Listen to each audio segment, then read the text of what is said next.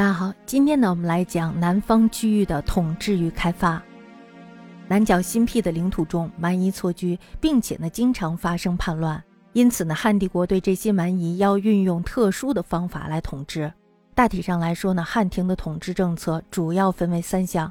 第一项呢，是最重要的项，就是军事控制，在边郡设置太守或者是都尉，都尉呢又分为诸部，各掌握数县而统于都守。同时呢，在边境构筑障塞，大家知道长城它就是一个障塞。还有就是在险阻之地设置关隘，比如说这个地势非常的险要，一夫当关，万夫莫开。那么在这儿呢，就特别的适合设置关隘，然后呢，再派军队长期驻守。大家知道函谷关，函谷关呢，那时候秦始皇就派兵在那长期驻守。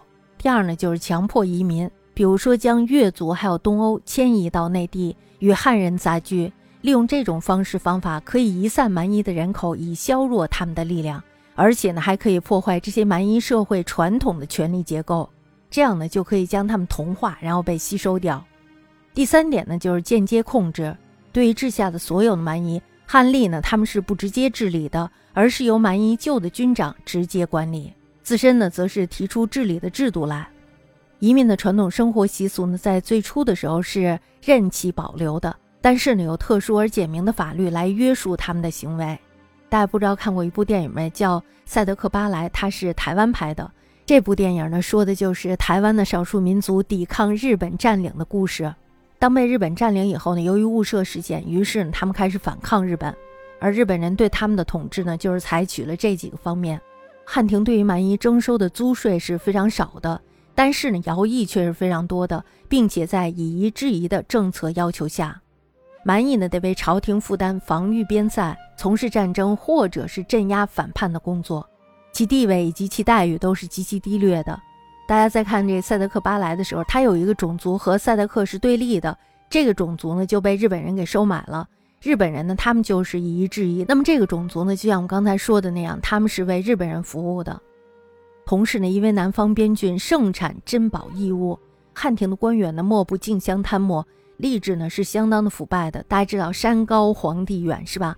蛮夷呢在不堪苛索之余，于是呢便经常发生一些小规模的暴动，还有反叛。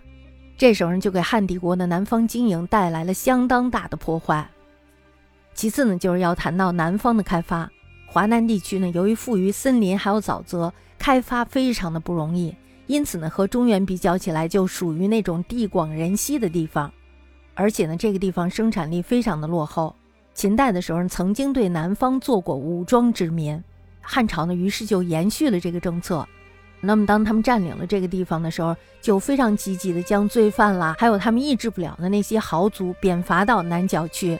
在这儿呢，我们要提到一个人，那么就是苏东坡。虽然不是一个朝代的人，但是呢，非常的相似。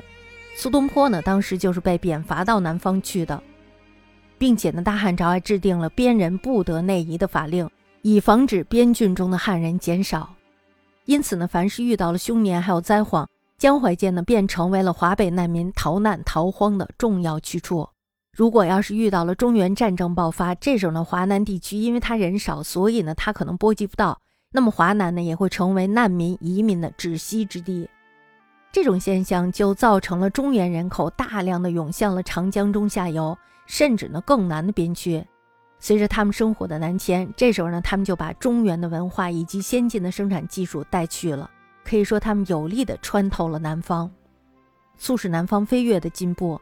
移民们协同官吏，劝农治桑，传播农业生产技术，兴建水利灌溉工程，发展矿业工业，繁荣商业贸易。这就使得长江下游及江淮之间、长江中游和阅江口、四川盆地、南海的商业和交通都逐渐崭露头角。成为了东汉重要的经济区域，并为日后吴蜀的建国提供了有利的环境。但是当时岭南一带由于它的地势非常的险阻，瘴疠满生，移民是不愿意前往的，所以呢仍然相当的落后。我们刚才说这个苏东坡，苏东坡他第一站被贬的就是黄州，那么第二站呢就是惠州，第三站呢就是儋州，儋州就是我们今天的海南，是吧？他到黄州的时候，他成就了自己的诗篇；那么到惠州的时候呢，他又在那儿吃到了生蚝。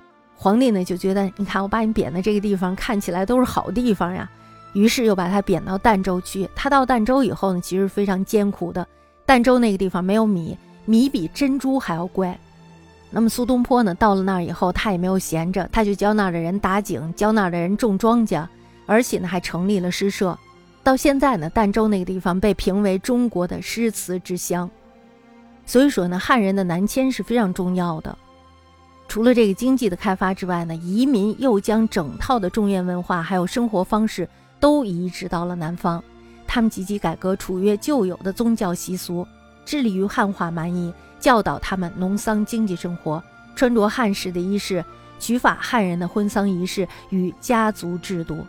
这个我觉得现在的南方人，他们比我们北方人保持的要更好一些，因为他们现在呢也都有祭祖这一说。